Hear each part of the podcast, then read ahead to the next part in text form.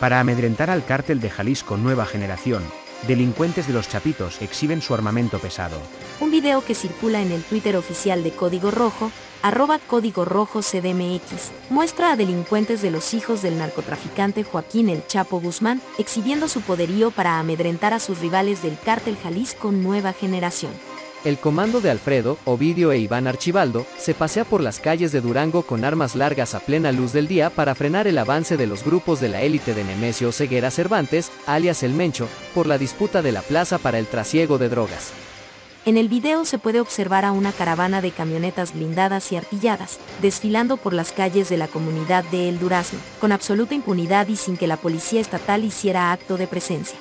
Cada vez es más común que los sicarios del cártel de Sinaloa, de la facción que apoya a los hijos del Chapo, realice este tipo de patrullajes, sobre todo en estados donde pelea con el CJNG, fundado por el Mencho. Informa desde Durango, México, Flavia Dos Santos. Noticias para el blog del narco. Síganos en nuestras redes sociales, Twitter, Facebook e Instagram, arroba narcoblogger.